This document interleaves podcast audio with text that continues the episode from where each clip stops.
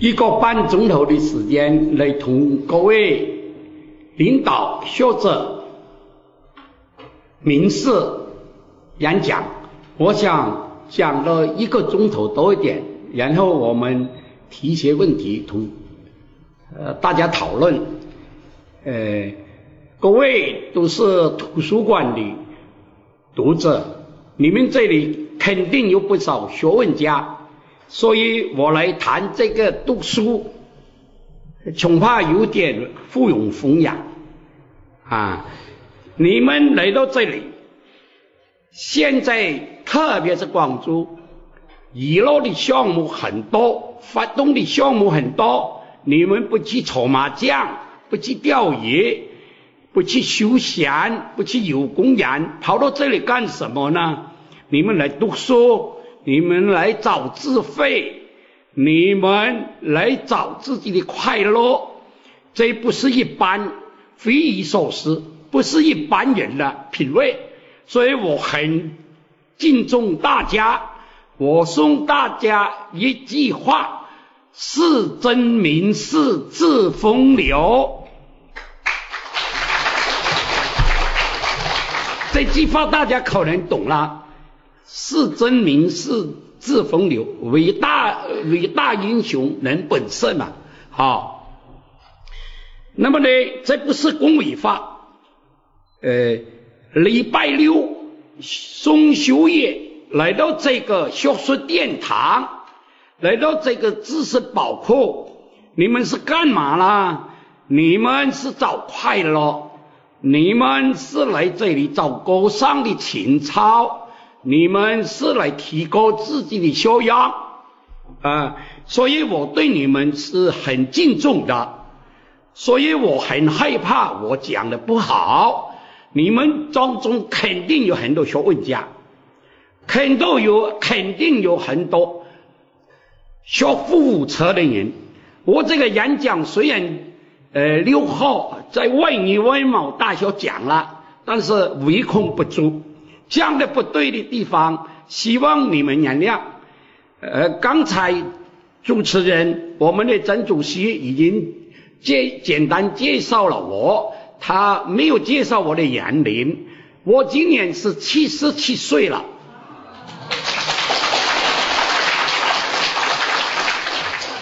我有点夸张，有点吹牛，在广东。写了十部长篇小说的不多，我是其中的一位啊，所以呢，呃，我有胆量，你们邀请了来这里演讲啊。图书馆是不是能产生大学问家？我想你们都知道，马克思、毛主席。都连年都没有离开过图书馆，是吧？好像马克思的《资本论》是在大英图书馆呢，这个啃着面包，由恩格斯出钱让他过日子，这样写出来的经典。那么毛主席也做过北京大学图书馆的管理员。他读了，为什么他学富车有很多东西同这这个图书馆分不开？一直我对图书馆是敬畏之情啊！我最初也是图书馆迷。在念大学的时候，我呢就是呃，每个礼拜有个舞会，主卖舞会。我很多朋友呢，星期五的时候就把皮鞋擦得亮亮。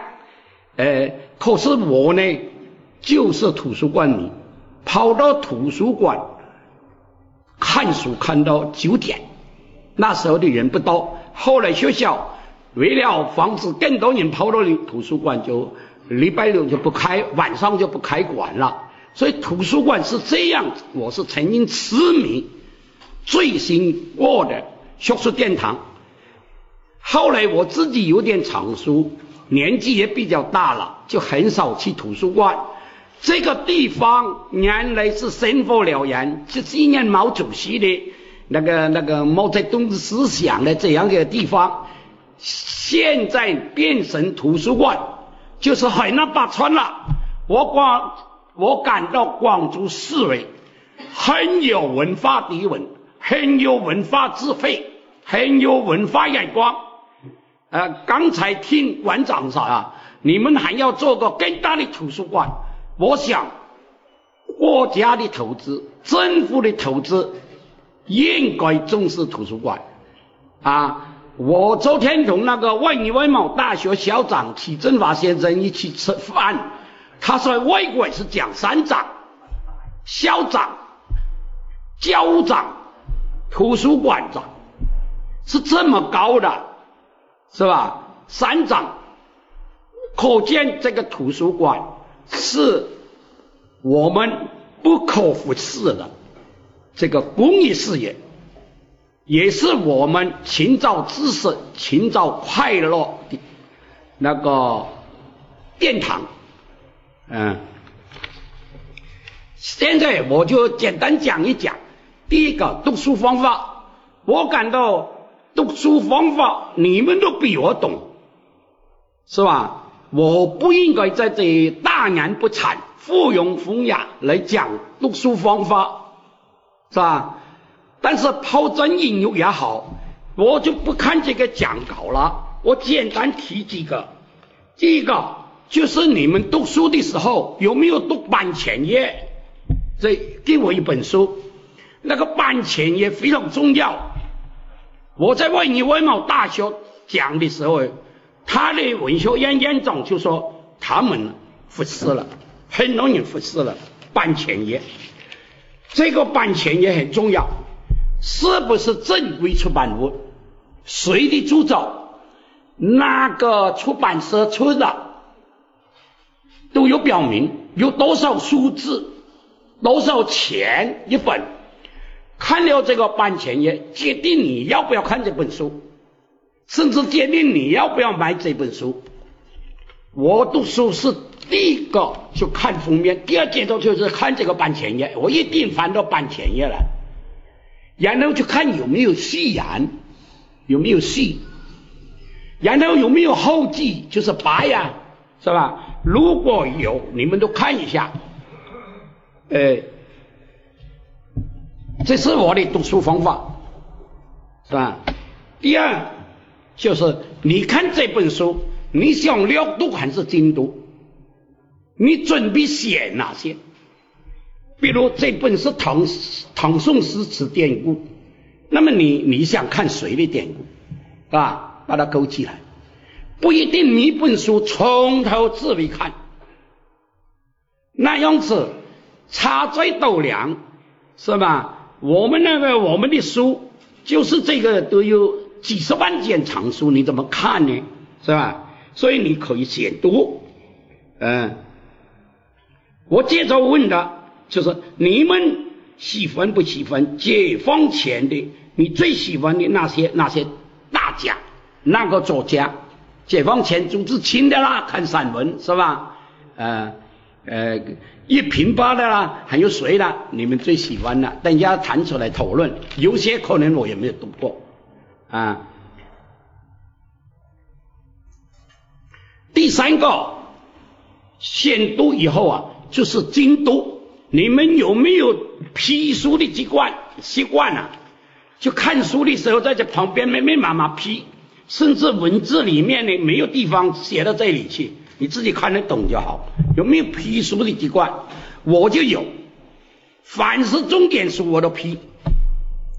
我这里没有带来，就是我送了图书馆，就是《卧雪凤楼》。我也附庸风雅，我也写一本《卧雪凤楼》，就是我对《红楼梦》的理解，我就写了一百一百多条批语以后呢，这个出版社的同志看见了，就是叫我你写一本书。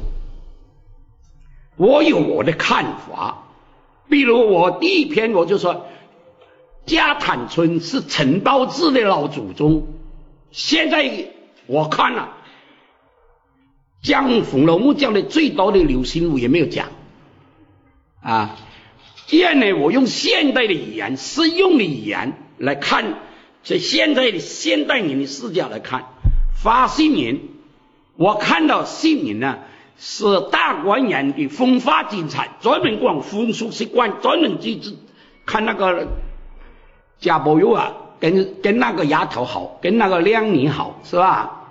嗯，呃，我我又从我的视角来感到，这个呃，王熙凤是个理财能手，宁国府搞了一团糟，秦可卿死了以后，他去就一下子把他搞定了。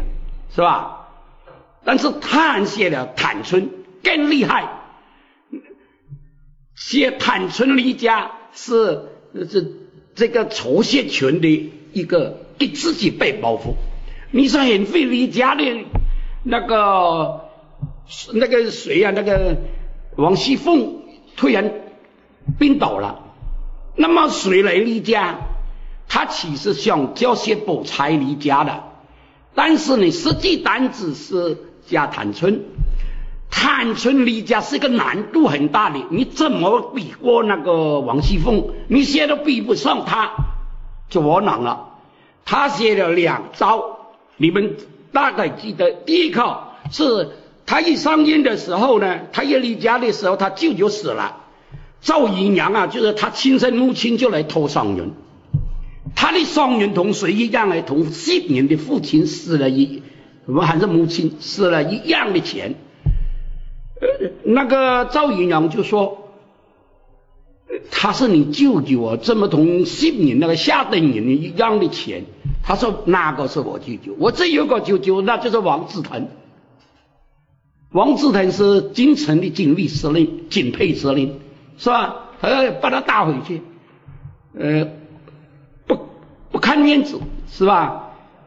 第二个就是把那个大观园呐，变成从消费城场场所变成一个厂费型的，就搞承包，谁种竹子，谁种水稻，谁养鱼，谁种花草。哎，你完成任务也就有钱，一年产出四百两银子。现在四百两银子哪来呀？是吧？所以我感到他。他写家坦诚非常成功的，就一山自有一山高啊，山外有山的意思，对吧？所以你做不做笔记，你写不写提纲啊？你这个第四个呢，你有没有你有没有写读后感的习惯啊？我们的现在呀，千百万人，十分多人会写文章。报纸是很有限，我们也不一定能发表。不要说你们，我发表有一篇文章都要求娘娘拜奶奶似的，所以轻易不发表。孤芳自赏，发表了你自己看，你老婆看，你儿子看，可能你老婆、你儿子不喜欢你写的东西，扔掉，那弄回给你放到床底，有可能变成文物。你们哪一天成名以后，他变成文物啊，卖很多钱呢，是不是啊？这不是开玩笑，谁知道哪一天你们成名呢？谁有哪一天知道陈县长会来这里讲？我山沟里，我解放前，一直到解放初期，一个村子只有三个大学生联络在一起，一个大学生。是军事员，他打鸟啊很准的，他打鸟哎，要丢个石头，把鸟飞起来的时候，他开枪打飞鸟。但是他偷的老婆是歪嘴巴。第二天起来一看，他的老婆怎么不是像那个以前看的一样？他以前是这样，相亲的时候这样，睡觉要天亮了，是个非常歪歪嘴巴。现在九十多岁了，前几年登长城了，他呢从此以后就走失了，不知道走到哪里。有人说走到台湾，有人说走到哪里，是吧？因为他不愿意回家，父母做主嘛，给他拖了个歪嘴巴。第二个是当了个民政科长，民政科长哎，这个解放以后就一直当着就是。四类分子很大，跃跃而死。第三个是我，那么呢，开始的时候也很红火，文化革命的时候是反革命，都没有得到好下场啊，是吧？所以情愿当农民好啊，这样子。我那你说，又我又怎么会走到广州市这个图书馆那个大殿堂跟你们交流呢？所以不一定哪一天你们就成为名士，哪一天你们变变成名人，你们写的东西要拿到市场去拍卖，夹在拍卖，古今拍卖，拍卖你们的东西，我不怕你们写的不发表不怕，这个用书写的东西将来都是二十五十年后，所有会写汉字的人都是书法家，是吧？嗯。这个，我希望等一下我们交流一下。第二点就写书，是吧？写书呢，我是有写书经验，我大概呃现在出了十九本书，呃，长篇小说十部，中短篇小说两部，散文一部，报告文学两部，其他都是拉拉杂杂的。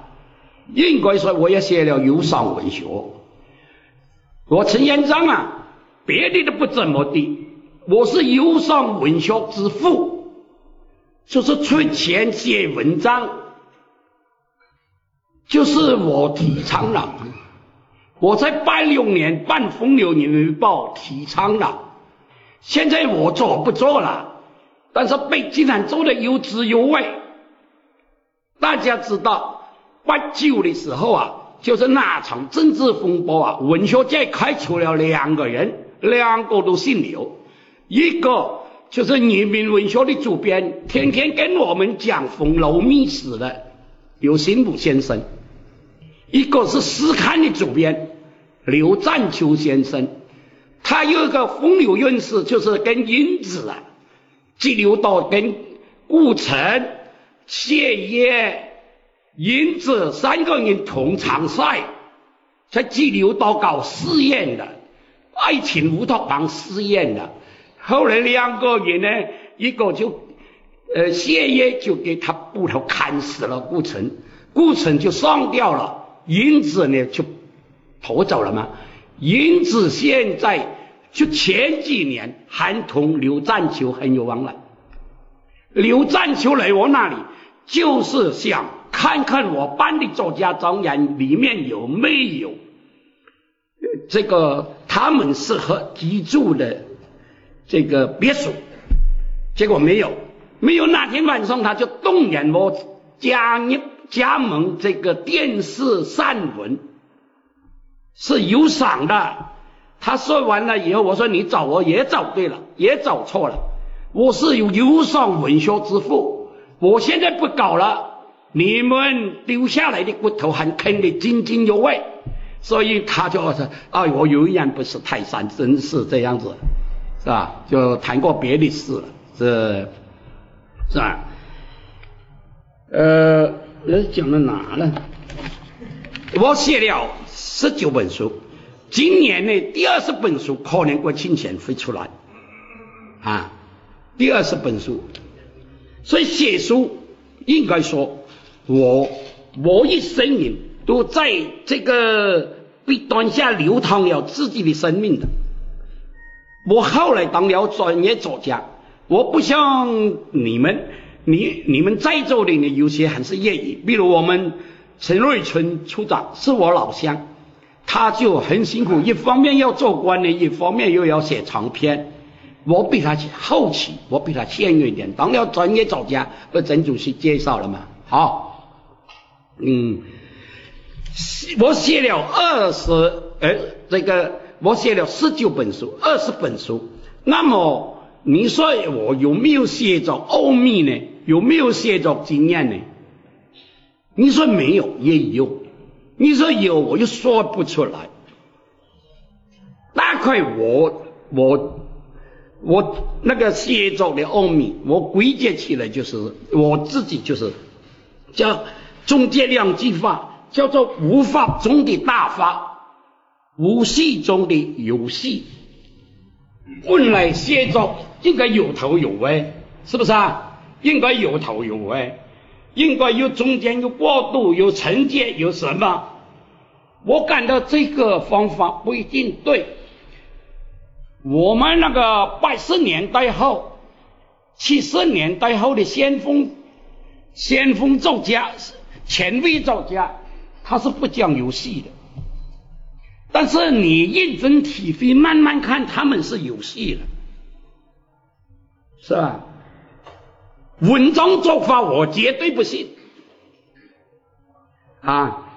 无法中的大法，我们要讲大法，就是《道德经》讲无，佛经中说空，你字写出来，表面上看起很凌乱，要认真看起是井井有条。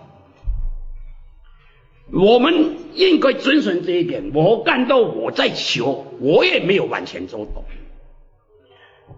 不必说像小孩子写流水账、写日记一样。今天早晨起来吃早饭，吃吃的粥，然后妈妈拿好书包叫我上学。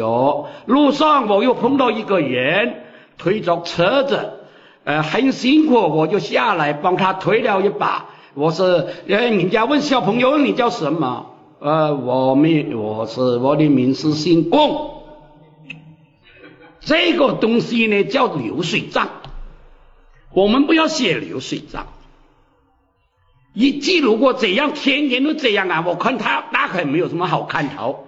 所以我总结了一下，就是无法中要要讲大法，讲大法，无戏中要有戏，要讲。大字戏是吧？这是道德经哪哪哪里？呃，佛经中就是道德经讲无，那个佛经中讲空一样。那确实是他讲的也对吧？如果你没有口袋，你的口袋是空的，那么我给你五百块钱，你可以省下去。如果你口袋已经很满了，我给你一千块钱，你带得下吗？是吧？哎，这个比喻，反正理性主义的东西就是有诡辩，所以我也搞不清楚，是吧？呃，第二，如果你写文章的时候，我想问问你们，你们打不打副稿？就是心里面打不打稿？第三，你写书的时候，写文章时候要不要写提纲？第四，你动笔之前有无看文章作法一类的书？有没有看？呃，第五，你信不信创作有灵感？我是信的，我回答，我是信的。我信创作有灵感，创作没有灵感的时候，没有灵感的，我写一封信都写不通顺。啊，不信你问问我们那个社文处省文化厅社文处的陈处长，我有时候写的信都不通了，错字连篇啊。我是新创作有灵感的，是吧？一个证明，我跟那个我的侄子永芳小呃我的秘书小罗去三亚。是去年十二月十三号去三亚，三亚有什么好看头呢？就是我那个外孙啊，是二十年前在三亚出生，呃，我去三亚的时候出生，年龄说是准备就是难产，这个广州陆军医院都招了个病房，车什么都准备好了，后来说产生产很顺利，而且是个男娃娃，那么呢，我。本来就很头痛的，突然不头痛了，偏头痛即刻就好了，有没有吃药？是吧？那么呢，二十年后，我想看看三亚的变化，我就到了三亚。最后一天，我说你们不要打扰我了，三丫丫就是这些东西。我告诉你，我很难才知道身体不好，绝非空话。泰国有的那边也有。这是很准了，我都去看，不看不知道啊！不知你怎么知道哎？你如果你做官看这个东西是要坐牢的，哎，我几十多岁你坐牢坐到八十岁我就死了也无所谓，我会看看，我是个作家嘛，是吧？非常粗糙，非常那个难看呢，是吧？但是最后一天我就写写了一万二千字，到五点钟县厅部队请我去吃饭，吃了我就上飞机了。写了一万二千字，我们书记、党组书记廖凤秋同志看了很惊讶，他说：“你不要说你一天写出来的，你说你写了十天嘛？”我说：“我就一天写出来了。”后来我儿子看了以后，他说：“你补到三千字，非常好，哪里补一点哪里补一点，因为那个事情都有事情做没的啊。”结果我呢去北京领奖，是十二月二十二十七号。二十八号领奖，临上飞机以后啊，他不是一个放下板子来吗？呃，说吃吃点心嘛。我说我来写小说最好，这没有干扰，但没有纸啊，纸都收到那个皮皮箱里，你不能去拿啊，中间呢。那么他说，我说我叫小罗，你把他们写遗嘱的纸啊，全部这一行的同他偷了。我就是用写遗嘱的纸写的完了最后三千字，这个我很正常播起了。那个小说这一期的作品发发出来了，啊，还是可以看的。不信你们试试，我也真的有图书馆，是吧？我就这样子写出来的，啊，所以我相信创造有灵感，啊。呃，我很想问你们，你们是认为写作要慢慢来还是快？我是广东，甚至他们说岭南有名的快枪手。我要么不写，要么一个书节我写两部长篇，啊，就这样子的疯狂。我想写第三部。我儿子说：“你是不是想进精神院？”精神病院里救护车都等着你，他把那个书烧掉了。那后来我就改写散文，是吧？还是继续写，写了现在也出版了，又送了给你们。我生命的摇篮佛一站，就是从我两本零四年那个两本长篇小说以后，我就逐渐写那个散文，是吧？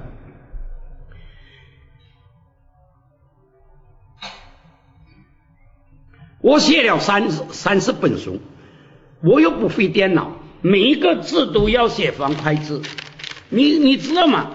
文人写一个方块字，等于工人搬一块砖。三十万字就等于我自己搬了三十块三十万块砖。你说不要我艰苦，我不信。所以创造是我认为创造的成功的秘诀，四个字，哎。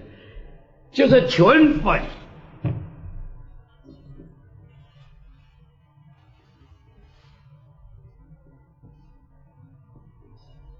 加这水，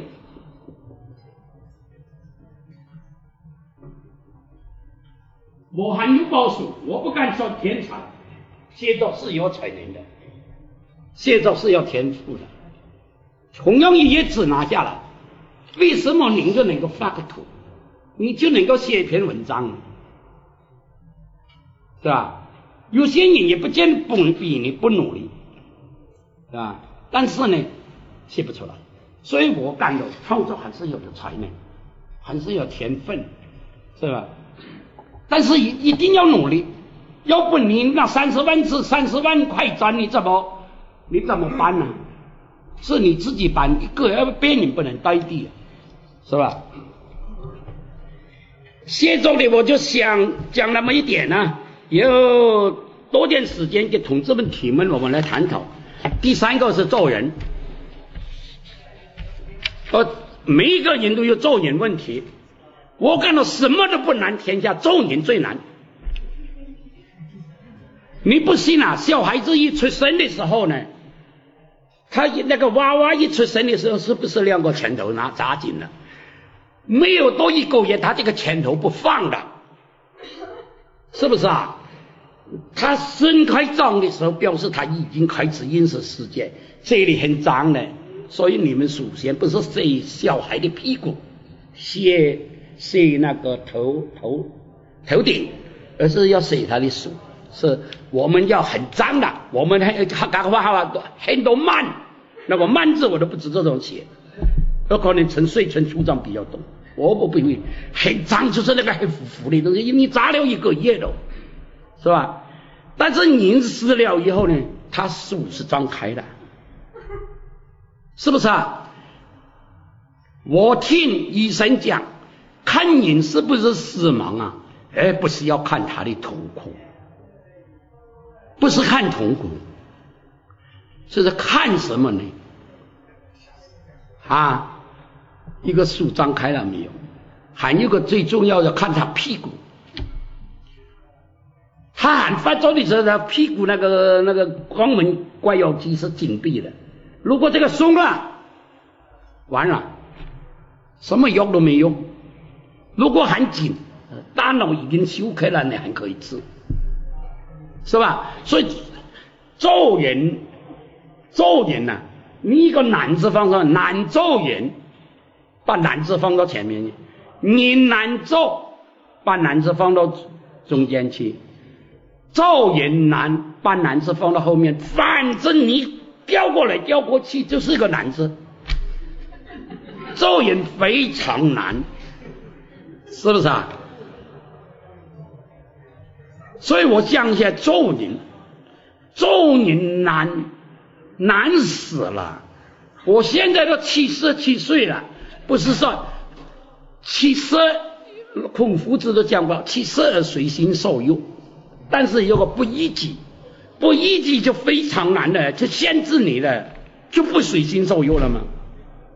啊，所以做人是非常难的。我呢提出了做人的几个原则给你们参考。首先，你对自己，呃，现在不是讲佛学沙会嘛？零就是零六年，零零六年吧，我到嗯北京开作家代表大会啊，不是讲佛学吗？副总书记讲我们要写佛海，要搞佛学沙会作家。我看有所指，当时有一个有一个作家，东北有个作家叫谁啊？去去要饭呐？那个呃是春风春风文艺丛书里面的一个去要饭，很很多人都有意见嘛，是吧？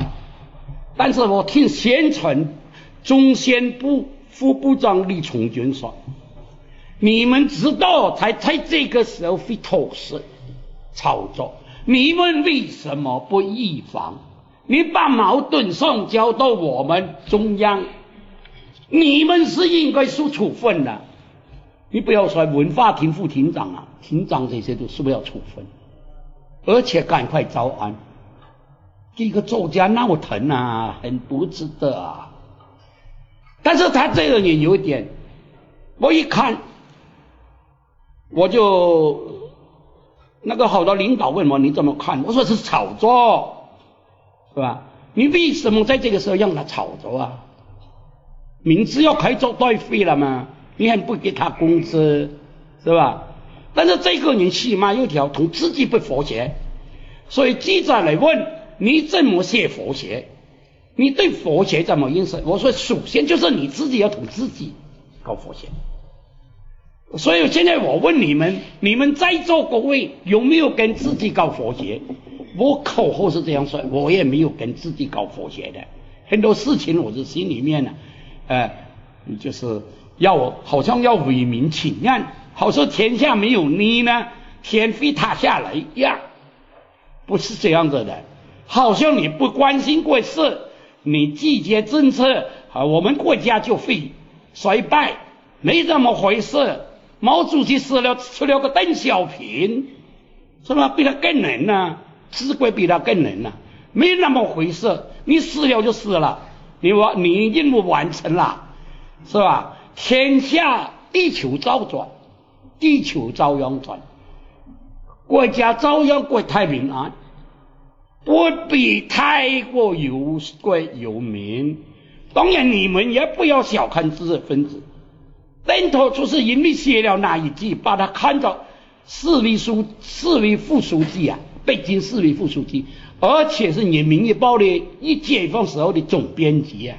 邓头啊，后来变成三家村，因为他搞了一副对联啊，写到那个文章上去了，用三家村的笔名啊，就莫为书生空议论，头颅赤出血斑斑。他说：“你们要不要小看知识分子？知识分子一发起火了也是不得了的。但是知识分子就是知识分子，你没有病吗？所以你闹腾是叫还闹腾，没有用，无功而返。呃，这个要讲和谐的第二对边人要和谐。”嗯，第三，对领导不要期望太高。对领导期望太高的人呐，你你会失望的。你不要领，以为领导每次都等着你，没有那么回事。等着你是天保佑，他等了你一回就不错了，你还想等第二回？我对领导。现在做现在党组书记是我是跟着我长大的，我不靠，靠我自己，我自己我自己怎么犯法你也不要问。总而言之，我不会犯法，我靠劳动，靠我的智慧。那这这这个就是稿费再低也好啊，你写了那么多，总有一点稿费吧？那你写了那么多文章。你总有点回报吧，社会总看你好吧？那你们会说你的钱又从哪来呢？我告诉你，大部分是写文章的，大部分写文章的。国家的稿费标准现在还是八十年、八三年定的，什么都涨了，稿费不涨。上有政策，下有对策啊。我去搞赞助啊！这个广东是最有名的赞助啊！我谢了你，你给我一点钱。我告诉你，我谢几十文学里面呢，我搞了一个上市公司，他要不要给我一点回报？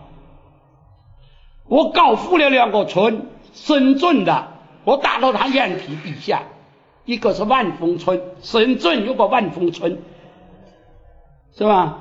他虽然没有上市，他现在有四十亿的资产呢。那么见面的时候，他给了我两千三千，那不是走向跌下来的猪骨头塞到你嘴巴里吗？对他来讲又不算好吗？半田呢？九零年还是零八百块钱，说是深圳的，深圳的什么呢？西伯利亚。现在前年呢，二零零六年我倒回去，他们多少钱人平啊？四万八千，人平哇，不是老平哇，四万八千。那么他又评到刘云山同志当时去考察，从刘云山同志去考察嘛，评为全国一百个精神文明村。他知道我到了深圳，那个车来接。一进门就说：“我送给你一瓶酒，什么酒？路易十三。”我说：“我不喝酒哦，你那个我听说那个酒要几千块钱一樽哦，别浪费。”他说：“我就知道你不喝酒，你才会留。你是酒，你是酒徒的话，那么你肯我就不送了。我现在这瓶酒还放着嘞。他你说这个做生意的人都有计谋啊。”你不喝酒，我就送你好酒。你要喝酒，他送你二锅头，两块三的。他知道我不喝酒，我是他是我知道你不喝酒，我才送你路易十三，真是现在很崇着。啊，第二给你五千块钱港币过年，我要。你在你弥补存存的那么丰富，你现在那么多钱，你给我五千块钱，不是早上掉下来的一块猪骨头塞到我嘴巴里吗？这个钱不怕，不怕要，我因为不不犯错误的，是吧？那他来讲，他是几十亿身家，他年平四万八，他给你五千块钱，几年才给你五千块钱，我敢说，啊。不要期望领导太高，不要以为领导每次都会看到你。你老了，我们这也有长者退下来了，我们自干自己的啊，是吧？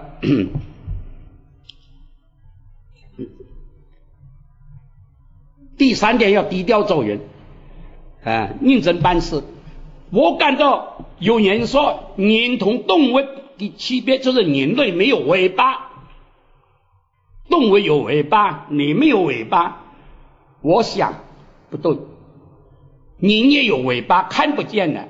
你成功了，做了一件好事，做成功了，你尾巴翘起来了，看得见，大家都看得见。这个无形尾巴很可怕，所以有人说不要翘尾巴，要接着尾巴做人。我心中有知道，尾巴接起来很很辛苦的，也不要翘，也不要接，拖着尾巴做人好不好？拖的像狐狸一样，那个拖着尾巴做的，会好一点嘛，是吧？第四个要微笑，我你们搞点微笑外外交，你不要为做领导也好。你们在座的好多也做过领导，成天都好像跟水过不去，谁欠了你啥都你没还似的。那么大家就是压压不起，我躲得起。微笑很难的。毛主席就是六史里面就一句：“人世难逢开口笑，上疆场披刺万军呢。”流变了。娇眼笑，多可怕啊！人是难逢开口笑，但是我们尽可能做出微笑，微笑要装自然的，否则人人们就说你是奸笑。你不笑又不行，你装笑，你哎他他那个他听到陈院长演讲要他装笑容了，那是奸笑，很难做人。你不笑又是拜财神，笑又是奸笑。自然一点啊！我告诉你，方向峰开口笑啊，就是阿庆说的成功之道。沙家浜的阿庆说为什么能够搞定那个草包司令啊？那个胡传魁为什么能搞定那个呃这个很尖雕的雕德语呢？他就他就唱一段嘛。类似其身做什么？呃，那个什么？呃，那什么人来版面？呃，相逢开口笑，事后不思量。人一走茶就凉，什么思量不思量？经典呐！我们现在有些批评，上届批评下届的真那个领导说你们呐，人走茶凉。这是唯物主义啊！人走一定茶凉的，你叫人走了茶很很烟，没那么回事，是不是啊？人走茶凉吗？这是这是那个阿青说，就是用相逢开口笑，把搞定一个草包司令，搞定一个调德宇，是吧？所以相逢开口笑很好啊。我听到我这个同志就笑了很多，他肯定心情很好的啊，哈哈，呃，第第五个是不要妒忌，不要借妒忌，就是说了妒忌，你们可能听不懂吧？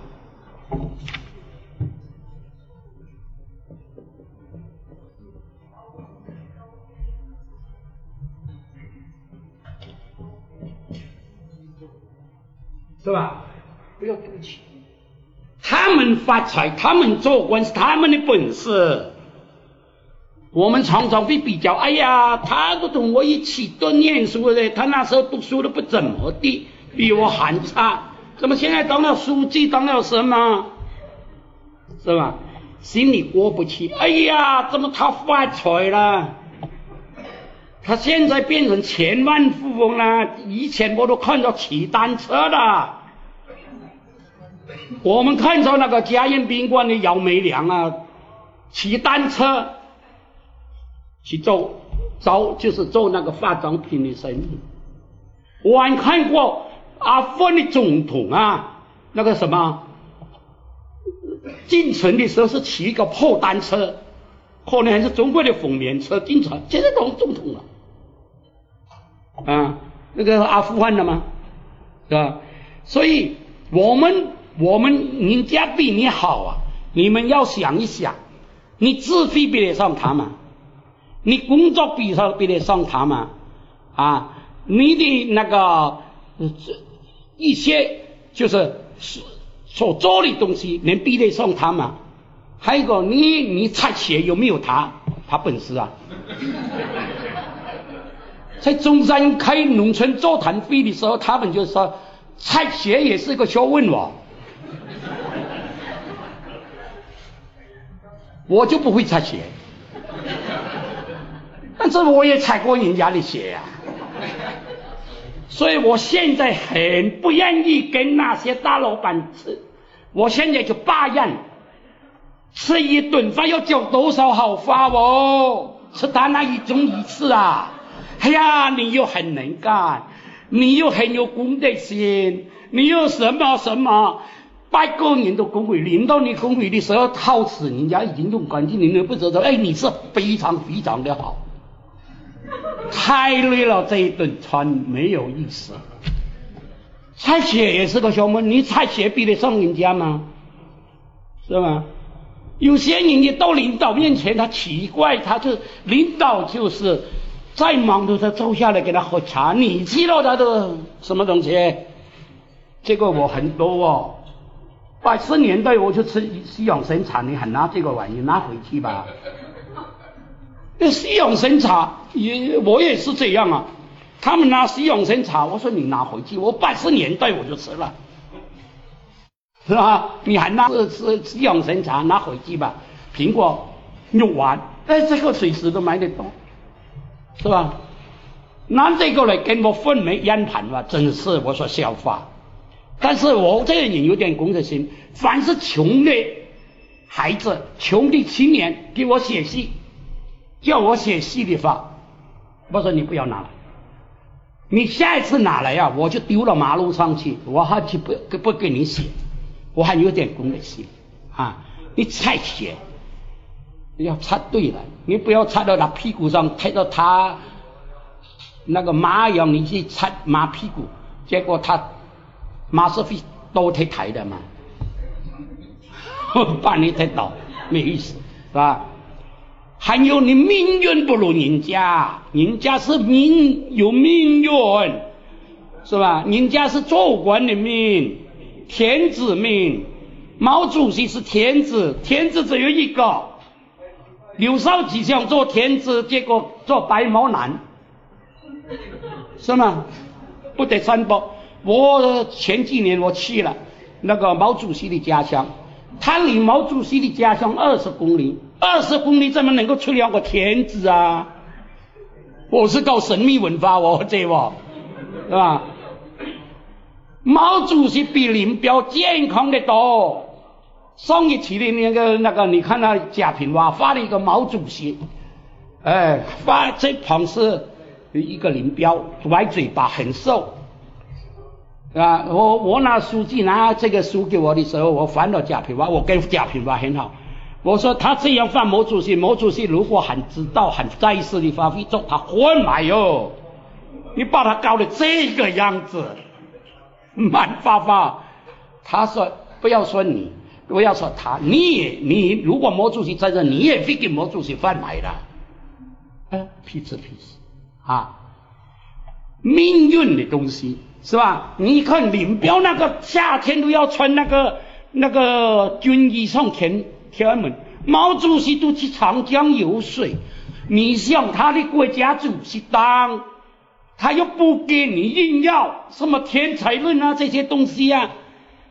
那好吧，你就只有死在温都里喊，珍视这个生命了。钱字这个东西就是那么一个，你想两个那以后呢？封啊，没封啊，多了一个皇后，他都要走的，他也老的都要搬走，新房来了，是不是啊？嗯，这个不要赌气。那么我又怎么看待呢？比如现在叔父心里很重。我看呐，没有一个像现在那个那个作家来捧有钱人的，历来的有钱人都是给人家骂的，是吧？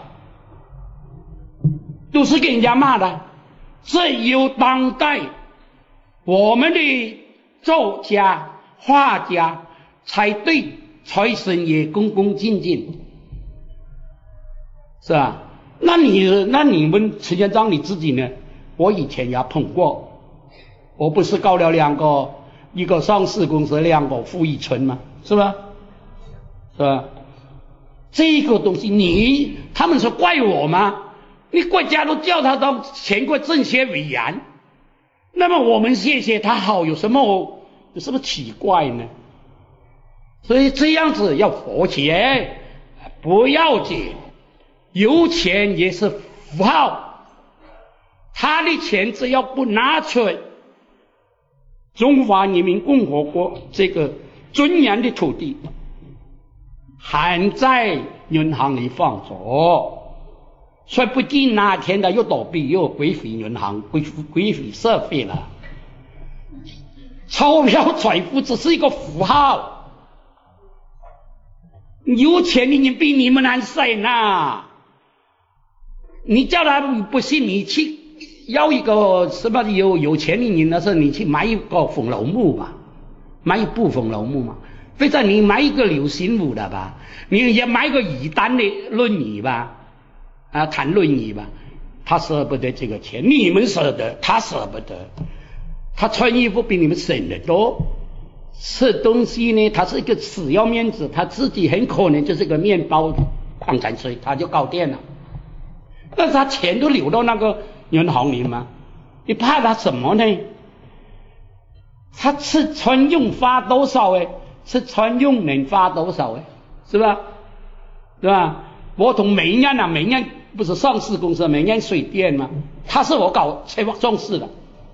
我说你不是你说你很有钱吗？现在我们比一比，我把鼠标拿出来，我把那个脖子上挂的拿出来，你拿吧。他拿出一包烟，同一个打火机，是有钱的啊！我还有三百块钱，他一分钱都没有，拿不出来。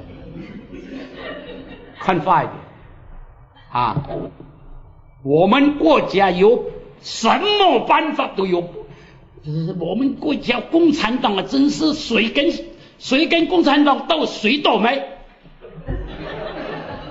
大家要同共产党斗倒霉。日本不是军国主义吗？我们胡胡锦涛总书记去了，是叫做南村之旅，是吧？他他说这个那个，日本首相说怎么我们胡总书记连小孩的心理都懂啊？他这个小孩一下子就佛学了啊！他跟小朋友来打乒乓球要来。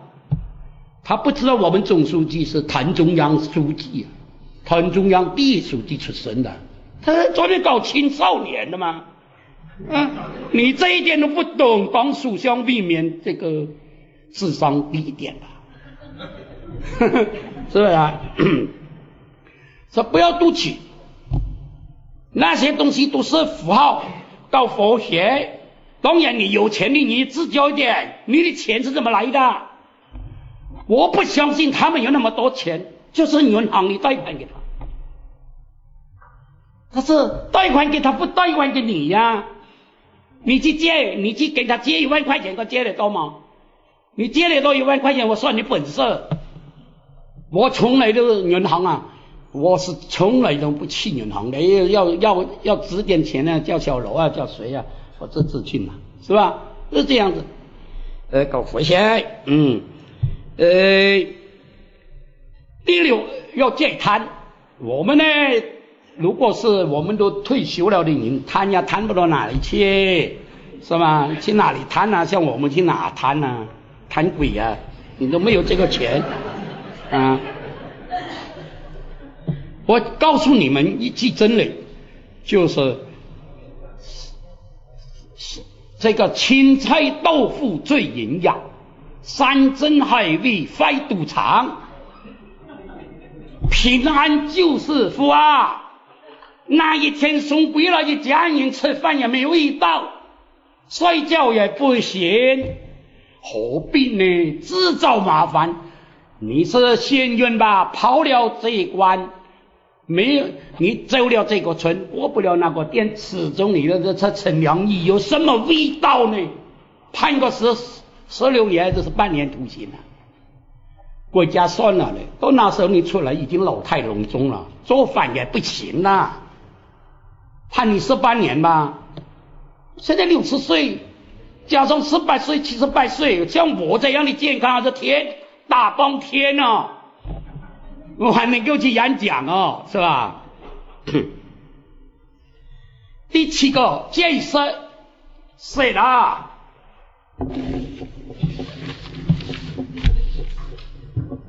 他们说这个就要轻一点啊，不要讲那么严重，是吧？现在的开放式对你还谈建设。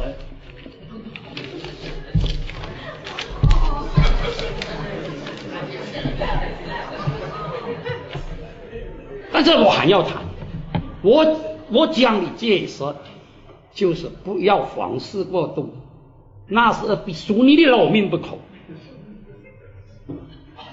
啊，我们说两对两没命，可家法啊，男的也漂亮，女的也漂亮，不是你看他很好，他看你很好，天天干什么？你有多少精力了？真的不要命了，是吧？我现在讲戒色呢，就是说你要遵守婚姻法，一夫一妻制，是吧？一夫一妻制，不要去带二奶，不要去，你不要说没有啊，深圳有二奶村呐，我是亲自去看，嗯，有二奶村，现在已经送了宪法了。放二奶的就是就地免职啊，只要有人告，二奶难养耶啊，一养一奶，你家里就不和睦了。我们不要做到工资基本不多不用，老婆基本不动，这是不好的。将来接班你的就在后院，就是你老婆接班你，那才要命啊！你老婆接班，你说真不真哦？领导就先信了百分，没有必要。老婆要一定要安抚啊！不是我们有有说那个工资基本不动不用，那老婆基本不动，那要命。这传达的信号就是坐牢的信号快来了。不要一我讲的是一夫一妻制，是要打打滚啊！睡睡觉啊，我都感到这个东西开放一点吧。你不允许老婆去睡觉，老公去睡觉，不允许老婆去打滚，他就要跟你离婚，怎么办呢？这样的是不是没有？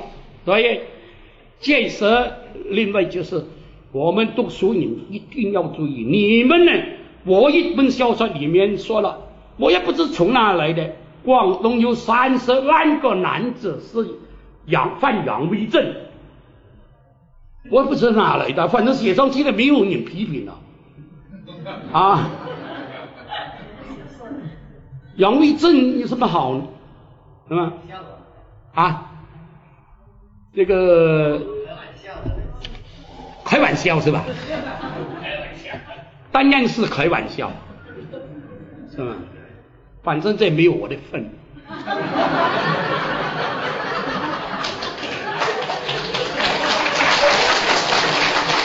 那部电影啊，是啊，说你怎么那么敢大胆呢？不举证，他说老公已经不举证了，啊，我十十多年前我都不举证了，所以没有这个事，是吧？哎，我讲一下也没有问题，是吧？这个当然了哈，刚才那位那位先生说的当然是这个是开玩笑的。我们希望个个男子都是壮汉啊，个个都在这个老婆面前都有刚阳之气啊，不会给老婆看衰。你如果犯不举证、阳为证的时候，老婆离婚的信号就来了。啊，第八个也是最后一点了，就是建议你们找自己的快乐。到哪里找快乐啊？到图书馆找快乐是最高尚的情操。读书，我我的晚年呢，我是中年时期，我也没有再拖老婆了，我就读书写作玩古董。你看，我感到过得很充实。所以到现在都还是身体要可好，七十几岁你就，我现在的眼睛鼻水都没有好，我又没有去卫生间，说明我还可以了。笑话，这才是讲笑啊！我认为刚才那个馆长啊，呃，科长啊，就拿那个给我提，我就提了，是图书馆，是，我们要知道。哪里找快乐呢？就是，就是到图书馆搞快找快乐。万年不读不休我，我的自己的晚年我充实一点。书中自有黄金路，书中自有颜如玉，是吧？真的，书里什么都有。地球上有的书里有，地球上没有的书里也有，是吧？那里是知识的宝库。人世间什么是自己的专利呢？就是知识。我这里说，什么都不是私有，包括文物都不是私有。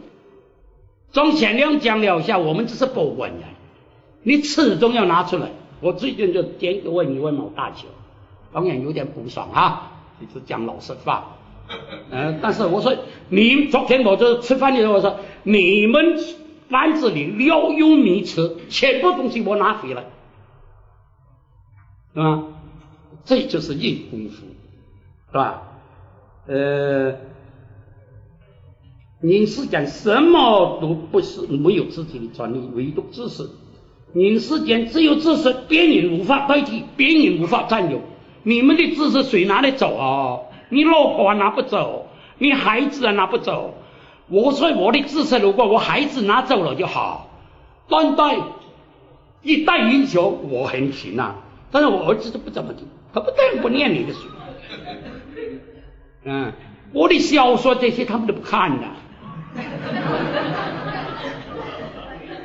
我以前我老婆在世的时候发表了文章，他就一句话拿点钱来买猪脚家常，听说有稿费。稿费也不多，买猪脚的钱总有吧？但是拿不走我的知识，我的孩子拿不走我的知识，别人无法占有，都是属于你自己的。所以我们这次到图书馆里是找快乐，找智慧，找修修养，是吧？我我们你们当中有些已经成为名士。有些正在图书馆培养你们做名士，我的演讲完了，谢谢大家。